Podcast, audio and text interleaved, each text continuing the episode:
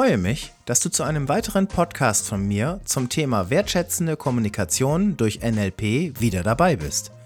Kapitel 22 Heute geht es um ein weiteres interessantes Werkzeug in der Kommunikation.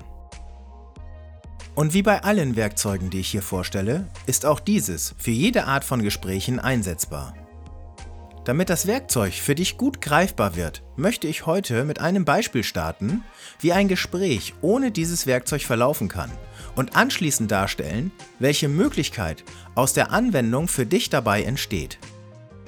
Ich werde heute auch die ein oder andere Grundannahme mit dem Werkzeug, das wir hier besprechen, verbinden, damit du eine noch breitere Perspektive bekommst. Stell dir vor, Du kannst in Zukunft, wenn es um ein Thema geht, viel leichter dein Gegenüber erreichen. Du besitzt die Möglichkeit, schneller zu überzeugen. Wenn du wissen möchtest, wie genau das geht, dann bleib dran und hör dir diesen Podcast bis zu Ende an. Doch am Anfang hier das versprochene Beispiel.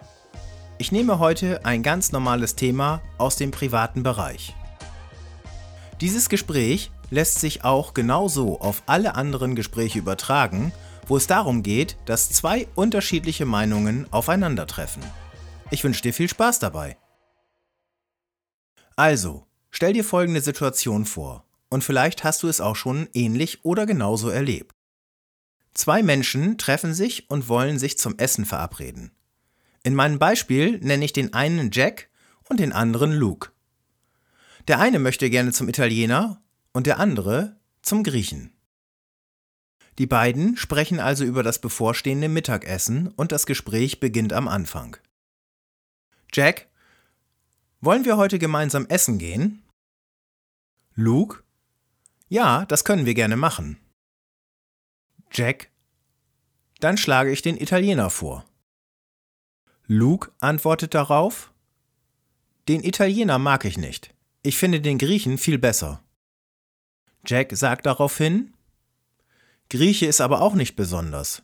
Beim Italiener gibt es eine Riesenauswahl und da findest du bestimmt etwas, das dir schmeckt. Luke? Das ist beim Griechen aber auch so. Da kannst du mal schauen, der hat eine Riesenkarte.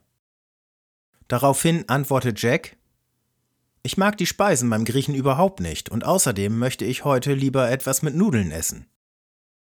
Luke? Der Grieche hat auch Nudelgerichte, die kannst du doch mal ausprobieren. Jack? Nein, finde ich nicht so gut. Grieche ist kein Italiener, aber du könntest doch beim Italiener auch etwas anderes essen, oder? Luke sagt daraufhin, ich verstehe nicht, warum du nicht einmal den Griechen ausprobieren möchtest. Jack? Und ich verstehe nicht, warum es jedes Mal, wenn wir gemeinsam essen gehen wollen, so schwer ist. Okay, das war das Beispiel bis hierher. Mit Sicherheit denkst du gerade daran, wie dieses ausgeht. Denn jeder geht für sich alleine essen. Sie sind sich also in der Uneinigkeit einig. Interessant ist hier, dass trotz des Streits zwischen diesen beiden Menschen Rapport besteht. Denn auch zu einem guten Streit gehört Rapport. Denn alleine lässt sich schlecht streiten. Und solche Gespräche kennt doch mit Sicherheit jeder von uns. Das eine Mal geht es vielleicht um das Essen, das andere Mal um einen eventuellen Kinobesuch oder um ganz andere Themen, auch in den unterschiedlichsten Bereichen, ob privat oder beruflich. Immer wenn zwei Meinungen aufeinandertreffen. Mein Beispiel mit Jack und Luke ist natürlich absichtlich plakativ gewählt. Meine Frage an dich ist, was glaubst du, was ist innerhalb dieses Gespräches passiert? Und wodurch gab es diese Meinungsverschiedenheiten? Was war der Grund, weshalb aus einem so einfachen Thema ein Konflikt entstanden ist? An dieser Stelle möchte ich dir anbieten, dass du dir kurz dazu Gedanken machen kannst. Analysiere das Gespräch. Und wenn es dir möglich ist, dann mache dir dazu ein paar Notizen. Dafür kannst du ganz einfach diesen Podcast anhalten und gleich, wenn du fertig bist, an dieser Stelle weiterhören.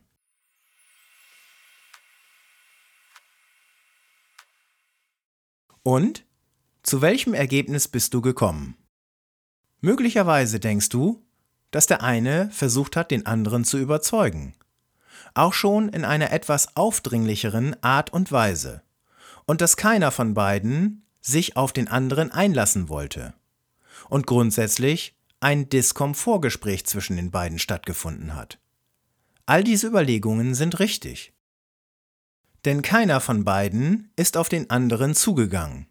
Jeder ist bei seiner Meinung geblieben. Doch warum?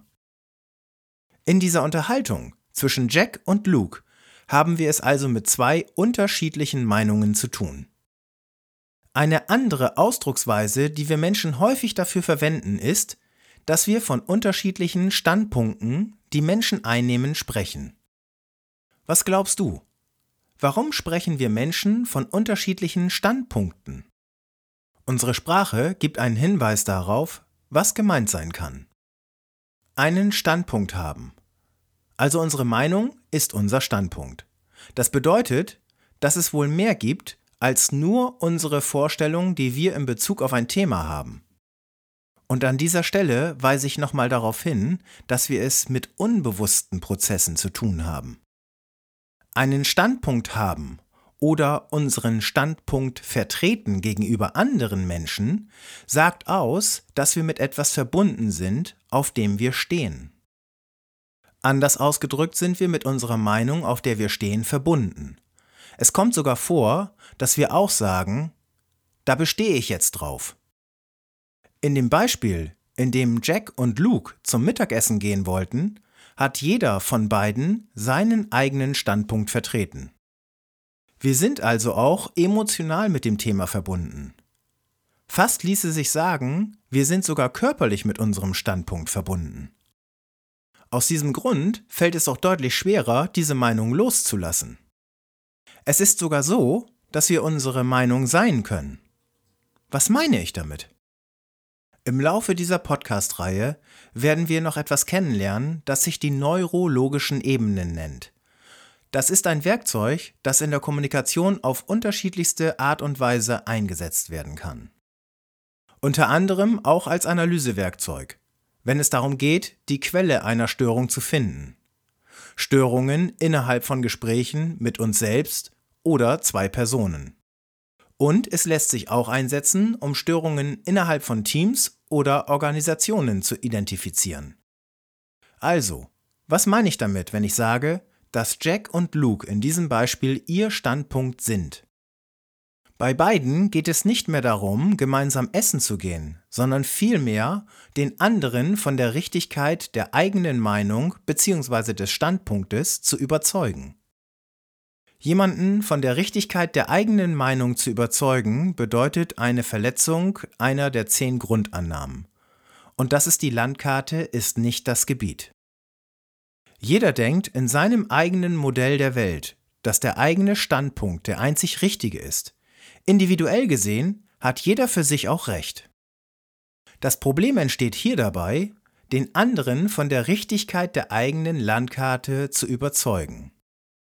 Durch diese Vorgehensweise wird das Modell der Welt des anderen verletzt. Dadurch entsteht auf der anderen Seite implizit, also unbewusst, das Gefühl der Geringschätzung der eigenen Meinung, also der eigenen Landkarte. Das ist von beiden natürlich bewusst gar nicht die Absicht, sondern sie wollen gerne gemeinsam essen gehen. Das ist die zweite Grundannahme. Hinter jedem auch noch so problematischem Verhalten steckt eine subjektiv positive Absicht. Dabei gibt es einen extrem wichtigen Punkt zu berücksichtigen. Wenn das Thema nicht mehr das Thema ist, sondern sich durch einen kleinen Konflikt zu einem handfesten Standpunkt entwickelt hat, ist eine Verbindung mit dem Thema auf der Identitätsebene die Folge. Plötzlich haben wir dann nicht mehr ein Thema, sondern wir sind unser Thema geworden. Wir haben also nicht mehr eine Meinung über etwas, sondern wir sind unsere Meinung. Wenn wir nun also versehentlich und unbewusst ein Thema auf unserer Identitätsebene erleben, dann können wir es nur schwer bis vielleicht gar nicht mehr loslassen. Denn dies würde unter Umständen als ein Teilverlust der eigenen Identität empfunden werden. Dies ist natürlich auch von anderen Faktoren abhängig, wie beispielsweise die Beziehung, die zwei Menschen untereinander haben, die Schwere bzw. Wichtigkeit des Themas selbst und andere Kontextfaktoren. Im Kern jedoch identifizieren wir uns mit unserem Thema, das wir haben. Und wir erleben es nicht direkt bewusst, sondern vielmehr unbewusst. Vielleicht wundern wir uns selbst manchmal im Nachhinein, eigentlich war das jetzt aber eine Banalität, aber trotzdem konnte ich nicht nachgeben. Ich finde das schon sehr interessant, wenn wir versehentlich bestimmte Dinge nicht berücksichtigen, wie leicht aus einer vermeintlichen Kleinigkeit eine große Sache werden kann. Was ist nun der Schlüssel? Wie können wir in Zukunft anders kommunizieren und es vermeiden, dass sich nicht versehentlich ein Thema mit der Identität verbindet? Und dafür gibt es ein großartiges und wirkungsvolles Werkzeug. Und es nennt sich Dreipunktkommunikation. Das Wissen und Einsatz der Dreipunktkommunikation wird dich zukünftig in die Lage versetzen, einen ganz anderen Weg zu gehen. Unterschiedliche Standpunkte werden als solche berücksichtigt. Die Dreipunktkommunikation ermöglicht Folgendes. Bewusstsein für das Thema zu bekommen. Dass es um zwei unterschiedliche Themen und nicht um die Identität der jeweiligen Person geht. Im Beispiel mit Jack und Luke gab es eine Zwei-Punkt-Kommunikation. Dieses Vorgehen hat leider zum Konflikt geführt.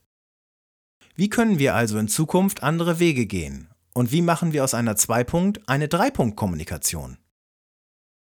Gleiche Situation. Jack und Luke wollen sich zum Mittagessen treffen. Und nun nutzt Luke die Drei-Punkt-Kommunikation. Luke ist sich deswegen bewusst, dass es sich hier nur um das Essen gehen mit Jack handelt und nicht mehr. Dadurch weiß er, dass wenn es eine andere Meinung gibt, diese nicht gegen ihn als Person gerichtet ist. Luke kann auf diese Weise auch Jack helfen, leichter Abstand vom Thema zu nehmen, indem Luke seine Kommunikation leicht verändert, damit aber eine riesige Wirkung erzielt. Hier kommt also das Beispiel mit der Dreipunkt-Kommunikation. Jack, wollen wir heute gemeinsam essen gehen? Luke antwortet, ja, gerne können wir gemeinsam Mittagessen gehen. Hier betont Luke noch einmal, dass es um das gemeinsame Mittagessen geht, ohne schon einen Vorschlag zu machen, wohin. Damit beginnt Luke das Thema Essen gehen in den Vordergrund zu stellen und lenkt somit den Fokus von Jack auf das Thema, wo er hingehört. Jack sagt dann, Okay, ich schlage Italiener vor. Bereits hier beginnt Jack sich unbewusst mit dem Thema zu verbinden und baut seinen Standpunkt auf. Luke ist sich dessen bewusst, dass es hier nur um Standpunkte geht und Jack in seiner Landkarte, also dem Modell seiner Welt, für sich seine Absicht verfolgt. Luke fragt interessiert nach. Jack, wie kommst du gerade auf Italiener? Jack antwortet darauf, ich dachte mir, dass wir uns dort gemütlich zusammensetzen können und ich etwas mit Nudeln essen kann. Luke sagt daraufhin folgendes: Ich habe auch Lust, mit dir gemütlich zusammenzusitzen. Beim Italiener können wir das auch sehr gut. Es gibt aber, wenn wir zusammen essen gehen wollen, noch eine Alternative, wo wir auch gut zusammensitzen können, und wenn du gerne etwas mit Nudeln essen möchtest, dann hast du die Möglichkeit, das auch dort zu tun. Luke kann nun Jack dabei unterstützen, es von der Seite des Themas zu betrachten. Dadurch fällt es ihm leichter, den Italiener loslassen zu können. Auf diese Weise wird die Verbindung auf der Identitätsebene reduziert. Somit geht es immer noch um das gemeinsame höhere Ziel, dem Essen gehen. Jack denkt über die Alternative von Luke nach und fragt, wo könnten wir denn noch essen gehen? Luke sagt daraufhin, ich habe gehört, dass der Grieche auch ganz gute Sitzmöglichkeiten hat und die Gerichte sind ebenfalls sehr gut. Wenn du mich fragst, könnte ich mir das gemeinsame Essen auch dort gut vorstellen. Was denkst du? Jack? Wenn der gute Sitzmöglichkeiten hat, dann können wir auch gerne dort essen gehen. Jack und Luke gehen also dieses Mal zum Griechen. Zwischen den beiden Beispielen ist dir sicherlich der Unterschied aufgefallen. Für diese Art der Kommunikation ist es wichtig, erstens, das Bewusstsein für die unterschiedlichen Landkarten der Menschen zu haben und zweitens, dass es hier lediglich um ein Thema und nicht um die jeweiligen Identitäten der Menschen geht. Es gibt auch noch einen weiteren Punkt, den ich noch nicht angesprochen habe. Das Autonomieprinzip bzw. Bedürfnis des Menschen, das jeder für sich besitzt. Das bedeutet, wenn wir versuchen, einen anderen Menschen durch Vorgaben oder Vorschriften zu überzeugen, dann kann es vorkommen, dass der andere Mensch sich in seinem Autonomiebedürfnis eingeschränkt fühlt. Dadurch können zusätzliche Abwehrreaktionen entstehen. Deswegen ist es wichtig, diese im Hinterkopf zu haben. Auch da gibt es interessante Sprichwörter, die wir in unserer Sprache finden. Druck erzeugt Gegendruck. Deswegen ist es wichtig, immer daran zu denken, dass der jeweilige Gegenüber gleichwertig im Denken zu betrachten ist. Denn tun wir das nicht, dann kommt das schon nonverbal beim Gegenüber über den Rapport an, bevor wir überhaupt etwas sagen können. Nun ist dieser Podcast beinahe zu Ende. Dies ist die Möglichkeit der Dreipunkt-Kommunikation. Ein hochwirkungsvolles Werkzeug. Und sicherlich gehen dir schon Gedanken durch den Kopf, wie du das in deine Gespräche übertragen kannst. Hier gibt es eine wichtige Regel. Einfach ausprobieren. Der erste Schritt kann sein, vielleicht am Anfang einmal auf andere Art und Weise dem anderen Menschen zuzuhören, mit einer anderen Grundhaltung verbunden.